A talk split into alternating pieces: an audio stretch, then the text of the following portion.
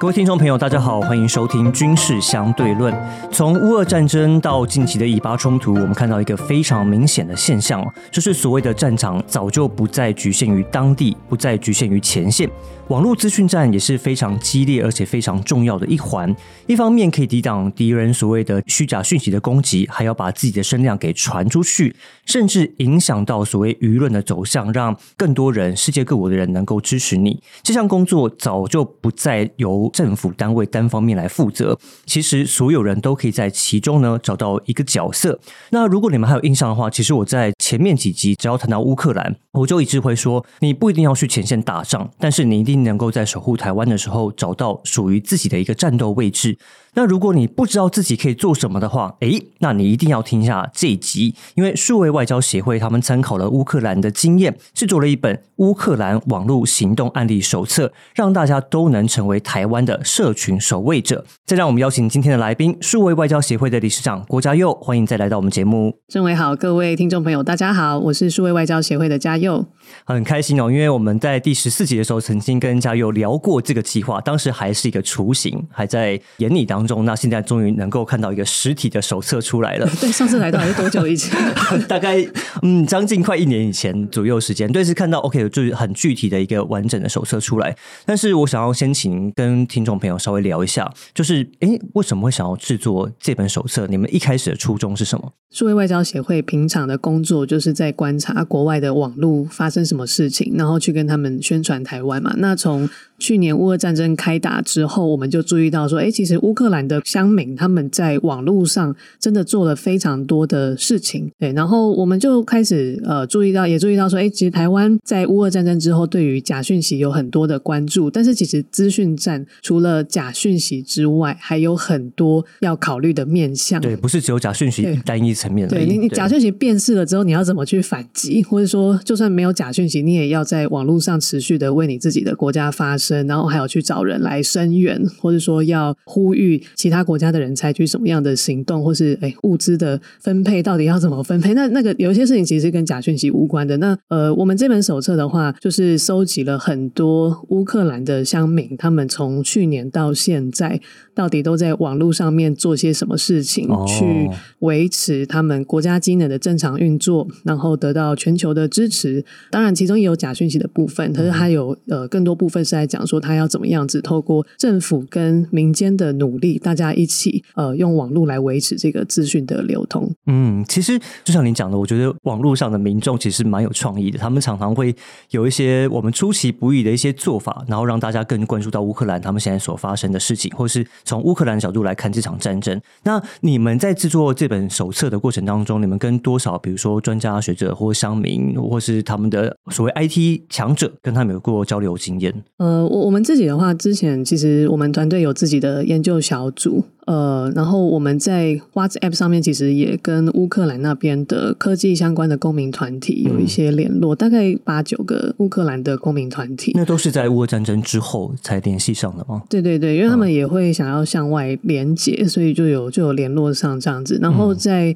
呃，在那群组里面，虽然就是没有，我们没有一次把手册先全部翻成英文给他们看，那可是他们就是听到说，哎，我们在做这样的事情，就觉得哎还不错。然后包含在台湾的乌克兰朋友，那他们是真的有拿到这本手册，就大概翻一翻，嗯，也有中文很好的乌克兰朋友，他们就说，哎，这个东西真的是。台湾，他们觉得台湾需要跟乌克兰学习的。哦，OK，所以他们都看过了。他们有些有些乌克兰朋友看过啊，看过中文的看过，因为英文我们还在翻。这本手册 热腾腾刚弄好，对对。哎，所以你们为为什么应该说你们这本手册的啊 target 应该是台湾的民众？还是你们也是希望可以让其他国家人也可以参考？呃，这本手册我们首要是 target 台湾的台湾的民众啊，因为因为台湾觉得，我们就是觉得说，其实台湾现在很多都有关注到说，哎，我们实体的民房要怎么做？那网络上面的资讯站，或者说开打的时候，到底网络上面？民众跟政府要怎么来做反应，比较少被讨论到，所以我们希望我们可以去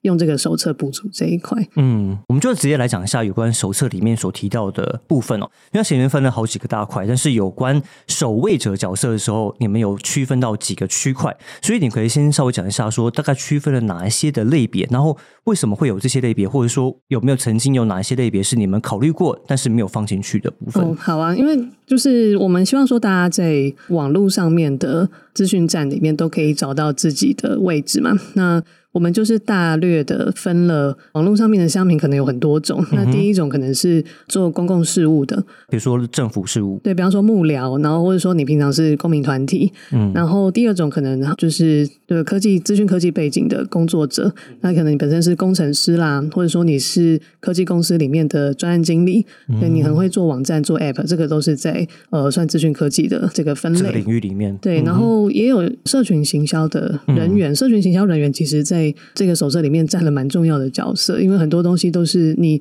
开发出来一个好用的网站或是 App，你还是要透过社群行销去让民众知道说有这样子的服务。对对啊，然后社群行销也可以在不管是在国外去宣传呃自己国家的一个形象，呃一个正义或者说民主的一个形象。啊，或者说，呃，乌克兰的社群营销工作者，他们也常常在就是去支援政府的一些广告，这样子。所以，它有点像是，比如说我们社群网站的小编吗？嗯，小编或是广告广告人员、广告主。嗯嗯。然后再来就是做教育的，有老师啦，或者说有在做一些创新教育的一些教育实验，对学校或是老师这样子。然后再来还有呃做艺术文化工作的。对啊，这点我其实我觉得蛮特别的。我们平常在战争当中比较少意识到。或注意到艺术工作者这一块，对。可是，在乌俄战争里面，你可以看到说，很多乌克兰的艺术家，他们做了很多，不管是影像还是音乐，然后或是说他们有做线上的策展。他们用比较感性的方式去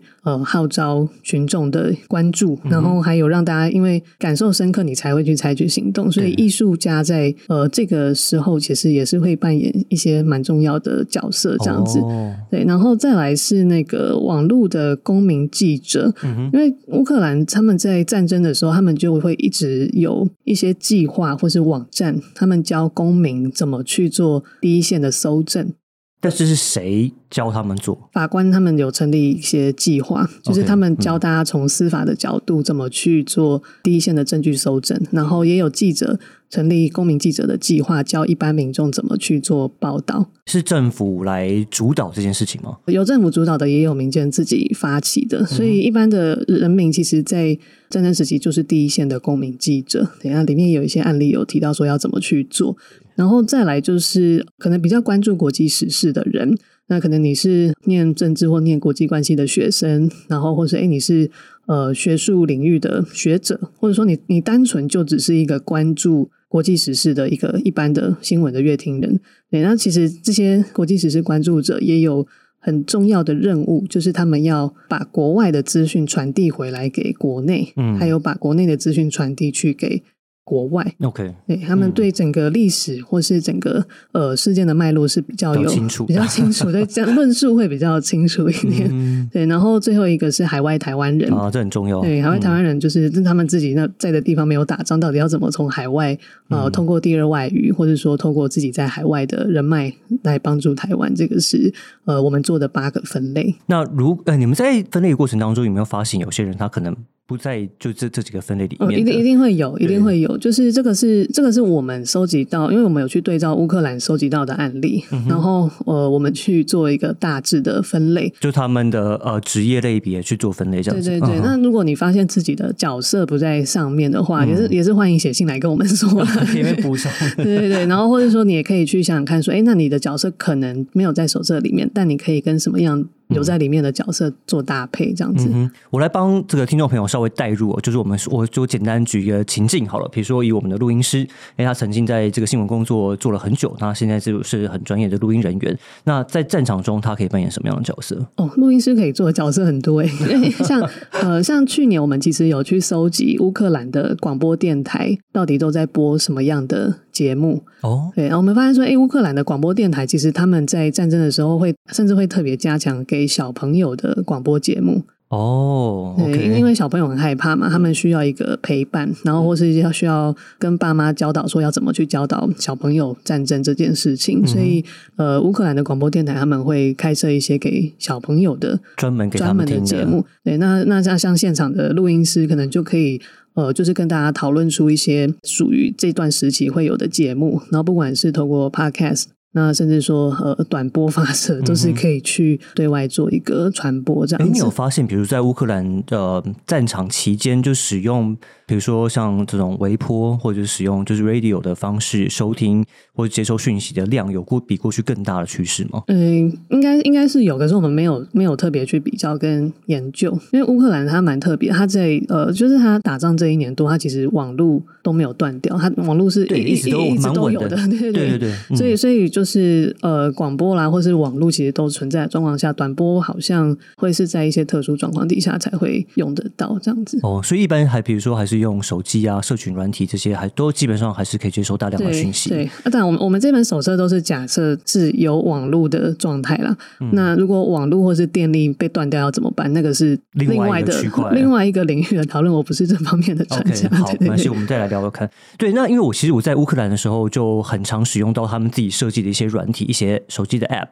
然后有提到，比如说像防空警报的 App，然后我们比如说我们周边附近，有时候我可能在地下室，我可能听不到呃外面防空警报响，但是我发现，哎，我手机会响起来。对，然后还有包括有一些可能找防空洞的一些 App 啊，或者是有一些他们有个叫地啊，但是那个因为我不是乌克兰公民，所以我没有办法使用。但据我所知，它的那个 App 也整合了很多有些政府的一些网站，或是一些民众的一些需求在那个那个软体里面。所以我想知道说，在你们跟乌克兰交流过程当中，你没有发现有更多的网站的开设？或是网站架设来避免所谓的资讯混乱的这个情况，哦，有啊，这里、这里面超多。嗯超多对的。对，你你刚才讲的那个地啊，它本来是乌克兰政府拿来让民众缴水电费的网站。嗯，对，那它在战争的时候很好用，是因为要用这个 app，一般来说就是要有乌克兰的公民身份的认证，你才有办法用这个 app。也就是说，这个 app 的使用者其实几乎不会有俄罗斯人。哦，反正只有乌克兰公民才能使用了。对对对，所以他在战争的时候，你要去做资讯的流通，或是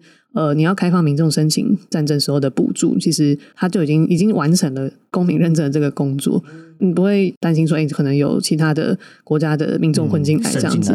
对，然后像乌克兰的呃数位转型部，他们也是有开发聊天机器人。那聊天机器人他们是呃让民众就是很及时的可以去回报说他现在所在位置的战况。哦，对，就是可以大家可以在这个有点像 Telegram 的群组里面互相做通报这样子。嗯，我补充一下这点，其实这个让我想到，其实在，呃乌克兰战场上，我看到的状况是，很多人因为他们比如说募集到了，比如说俄罗斯的军机或是俄罗斯的人员出现在可能意想不到的地方，他们就可以透过这个系统来回报。说，哎，我们这边看到了不寻常的情况，然后让啊、呃乌克兰的军队方面可以有更多或更快速的一些反应。对，这是我在现场所看到一些情况。嗯，对，就是还包含说，比方说有一个叫 Air Alert 的一个 App，他们也是及时的去通知你，它会定位，然后告诉你说，哎，你附近发生了什么样子的攻击，对，是枪击的攻击，还是炸弹，然后还是有大批军队的攻击，让民众比较啊。对对对，比较知道说，呃，我现在到底要怎么办这样子。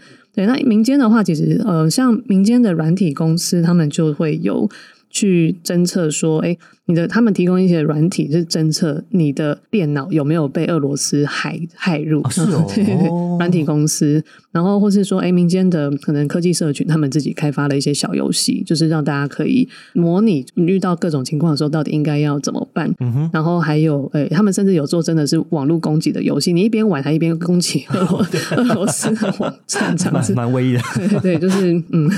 对他们他们很有创意了，就是做出各式各样的网站还有 App。嗯，你你曾经有把这些概念呃让我们的政府相关部门了解到吗？因为像我自己的话，像呃，我我一直跟政府呼吁说，希望能够他们做一个类似像啊、防空警报的网站。但是后来，当然在最新的一次韩国演习当中，就看到了警政署有结合到防空洞的部分，然后又做了一个 map，但是基本上那还是在。啊、要开网页才能够看得到。当然有在进步，但是我觉得跟乌克兰好像还是有点差距。所以我不知道你跟政府单位有没有一个相关的一些推荐？呃，我我我觉得乌台湾政府现在都还是在专注在假讯息的防治上面，就是大家所有的资源几乎都投在这里。那其他的基础建设或基础的资讯建设的工作，可能还需要多一点的时间。那乌克兰他们是从克里米亚战争的时候，他们的政府可能就已经开始做准备了。那我如果台湾要从现在开始重视这件事情的话，就是很多基础的系统问题可能都要先去解决。嗯哼。对，那我我也蛮好奇的。另外一个点是说，那有关提升所谓的国际声量，因为刚刚提到，比如说海外台湾人可以帮忙，或是一般人啊、他们可能可以透过数据网站，但是具体来讲，他们还可以有哪些做法，你说怎么样去提升海外的声量吗？或者提升我们，比如说让更多的国际社会愿意在可能爆发啊、我们不希望发生的事情的时候，能够站在台湾这一侧。哦，我我觉得这个工作其实是一个蛮蛮长期而且辛苦的工作。诶你看，像乌俄战争爆发一年多，他们要让全世界网络上的人持续的去讨论乌克兰，这是一件不容易的事情。你要生产多少的贴文跟图片，保持那个热度，保持那个热度，对啊，这个很辛苦，所以就是大家可能要培养自己去产生资讯、产制资讯的一个技能或是习惯。嗯哼，对，就是持续的去讲，持续的去讨论，或者说，如果你有发起一些行销活动的，就可能要去想一些到底要怎么样子去抓住别人的注意力的一些行销活动。对，像像乌克兰政府跟民间，其实他们有各式各样的社群宣传，比方说 Brave Ukraine，他们可能就是去塑造出乌克兰他们是一个很勇敢的形象，然后他们鼓励全世界或是乌克兰的民众去上传，就是可以代表乌克兰的一个勇敢的一个形象的照片，然后或是说乌克兰的外交部之前也有公开的在增建，就是说要对比乌克兰战争前跟战争后的照片。哦你说，比如说房子炸毁前、炸毁后街道的差异，这样对，然后或是战争前的圣诞市集跟战争后的圣诞市集，就是、哦就是给人给人家一些视觉上的震撼感，所以才会在社群上可以持续的讨论。嗯，那取得全球的媒体关注的话，其实也是除了社群工作者之外，其实海外的乌克兰人他们也是很积极的在联系。比方说之前诶，贝克汉贝克汉 IG 有两百多万人追踪，然后他的 IG 上面曾经有限动是去发布那个乌克兰医院里面的一些呃实际的情况。哦诶，那那可能就是乌克兰的医生有跟贝克汉他们的可能经纪公司有联络到，所以他们可以把乌克兰的战况直接放到贝克汉的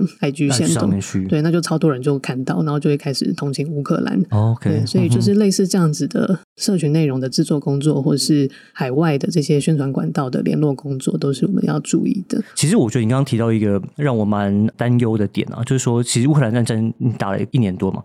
就像你讲的，其实世界上对于这件事情它会疲乏，它可能关注度会下降，所以跟你互动过程中，这些乌克兰人他们有没有提到说？有没有什么方法可以刺激让民众持续对这件事情保持关注？应该说，我们一直抛相关的讯息，这是我大家很多可以做到。那要让怎么大家让大家持续对这件事情有兴趣，或是持续想要关注，他们有没有说在啊、内容制作上或什么方向上，他们有没有什么什么一些方法？我我们是自己观察到了，就是乌克兰他们的讲事情、讲故事的时候，他们不一定都是从同样的视角出发，他可能有时候是从呃比较全球历史的视角，那有时候又会从一般平民的视角，会去用不同的，会去采访不同职业的难民。嗯对，那你可能哎看到这个难民跟你是相同的职业，你可能会多停下来，就是看一下这样子。那除了视角的不同之外，还有他们的多媒体的一些形式的不同。那比方说，有的是网站，有的是影片，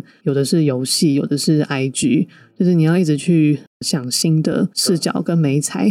去去提供这些资讯。OK，呃，应该说，因为大家都开始在网上 PO 东西，或是发文，或是可能从自己的角度去发了各式各样的文章出去之后，我觉得还有另外问题，就是所谓的人多口杂，就是到底这件事情我们发布出去之后，它到底符不符合我们国家利益，或是符不符合我们国家所想要表达的一个嗯形象，或是宣传的方向？所以在他们的经验当中，有人来管制，比如说像你刚刚提到，可能有司法部的人可能去教前线的记者怎么处理做司法案件的部分，或是搜证的部分。那在有关于讯息传递上面，有没有人有一个统一的规范，或是能够管制的单位？呃，战争的时候要避免这样的状况，就是最好是政府有一个大的方向，然后民众来 follow 这样子。对，可是乌克兰政府他们没有强制的规定说一定要怎么样，可是他们的政府有发出很多的计划或很多的 hashtag，就可以让民众去做参考，至少有个大方向。对，然后像呃，在假讯息方面的话，他们政府有出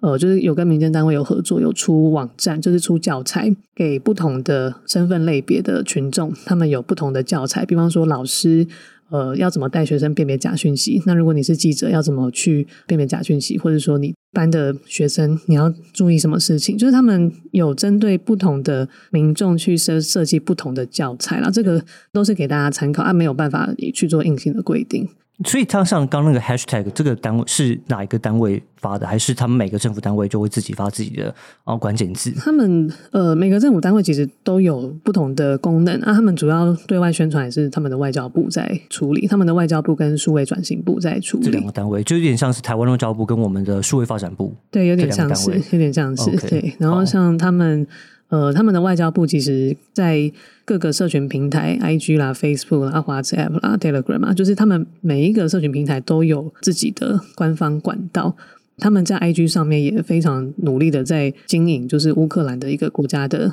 形象跟品牌，哎，所以他们有非常清楚的。Guideline 可以就是让民众去做参考，你就去看，你就去看他们的外交部到底网站跟 IG 上面都用什么样的 hashtag 或者在发什么东西，你就跟着做，就跟着去 follow 去做就可以了。对，那其实还有一个部分就是有关募资，因为你知道打仗很花钱，对，而且要让持续让各国人能够啊援助这场战争，其实是非常困难的。所以乌克兰有没有哪些可以让我们接近的地方？其实你如果有注意到一些台湾的群募的话，你会发现说，其实乌克兰在台湾也有发起一些群募，嗯。有一些，但是它比较属于个人嘛，对，他是个人发起的群目，然后呃，你看他说他们的群目是有针对特定的族群，就是比方说发起对乌克兰妇女还有小孩的呃，去帮助妇女跟小孩的群目这样子，对，然后他们也会在 NFT，就是在元宇宙发起 NFT 的群目，然后或是说呃，他们在。呃，一些网站上他们会自己去架设资讯网站，然后把所有可以捐款的单位，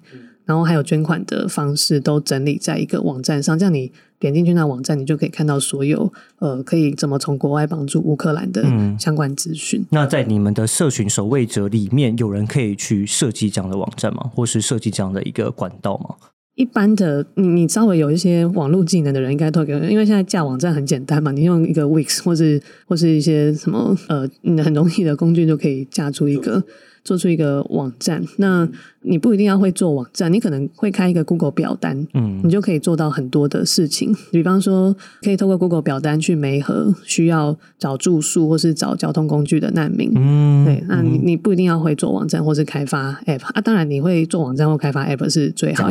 对对，这样界面比较好用。对啊，就是大家要互相合作这样子。嗯嗯那我蛮好奇是说，因为现在我们终于拿到了这本手册，但是一般民众他们要怎么样？取得这本手册，我们的手册应该已经上线了。就是呃，我们的手册有分线上版跟实体版，那大家可以去数位外交行动计划的 Facebook 粉丝专。或是数位外交研究室，我们的 IG 账号就是可以找到捐款送手册的一个链接，这样子。我们现在是捐款三百块送一本线上的，然后捐款三百五十块加物流费的话，是会会寄会寄一本到你家这样子。哦，那你们之后这本还会再更新或是再增加吗？呃，我们我们当然希望可以持续的更新。那因为这本手册是我们年初的时候有做台湾社群守卫者的群目，它出来的一个募资产品，是对，所以。所以在今年的话，应该就还是以这一版为主为主。对，那应该说，大家开始看了之后，然后开始想，哎，开始思考了之后，对，你要怎么让他们投入到所谓的实战的情境里面去？呃，我们的手册里面有，大家可以加入我们的社团，就是我们有一个 Facebook 社团，也是叫数位外交研究室，所以大家可以在里面进行讨论。然后我们每一到两周会出题。给大家在里面实战练习，这样子。就比方说，哦，如果你你今天你是工程师，那你遇到要物资分配的话，你会设计什么样子的网站？那我们可能先丢一个案例出来，然后大家再来讨论。那同时，我们也有线上课程，就是在哈豪已经已经有八堂线上课程上线了。对，大家可以去哈豪搜寻台湾数位外交协会，那里面就是有八种角色延伸的线上课程。哦，所以就是教他们怎么做，然后你们会定期聚会吗？或者是让他们讨论？我们每个月会有一场讲座，就是找这些线上课程的老师，然后跟我们协会来进行讨论。那讨论完到底我们应该要具备什么样子的技能，还有怎么样子去进修之后呢，我们会有小的工作坊，大概呃三十分钟到一个小时的工作坊。那我们还有设计那个卡牌，就大家可以去抽卡，蛮有趣的。对，抽卡你抽到什么角色，或是说你抽到什么样的任务，然后你就可以跟同样来参加的人组队，大家一起来讨论说，哎，那我们如果组队的话，我们要来做什么样子的呃社群计划，或者要做什么样子的网站来帮助台湾？现在大概已经有多少人参与像这样的一个计划里面？呃，我们的群目现在有四百一十三个赞助者，然后手册的话。我们上礼拜只开一个礼拜，大概已经有六百个人来索取。哦，对对，所以大家算是蛮踊跃的，算蛮踊跃的，因为这个是新的东西，嗯，比较少人在讨论，而且是很实际有案例可以参考的。对，我们希望说，如果诶真的怎么样，大家诶至少有个手册可以跟着。有个依据，依据跟着做这样子。OK，好，今天非常谢谢朱国加油来跟我们分享。如果你对于自己想要在战场当中能够扮演的角色，你还不确定自己可以做什么样的工作的话，你可以来看看这本乌克兰网络行动案例手册。你可以带入到自己的角色，然后去找到自己可以做的事情。你可以加入他们的计划里面去投入一些模拟的实战，了解说，哎，我在遇到各种状况的话，我可以有什么样的处理。那我也要跟大家推荐，其实我跟嘉佑在第十四集的时候聊过他们数位外交。协会，他们其实，在推动台湾的网络，还有我们的数位外交上面，有很多很多很棒的工作。那希望呢，大家有机会的话，也可以去重新听听看那一集，然后去了解更多我们数位外交协会做的一些工作。我们今天再次谢谢嘉佑来上我们的节目，欢迎大家成为社群守卫者，谢谢大家。好，那我们节目先到这边，感谢您的收听，我们下一集再见，拜拜，拜拜。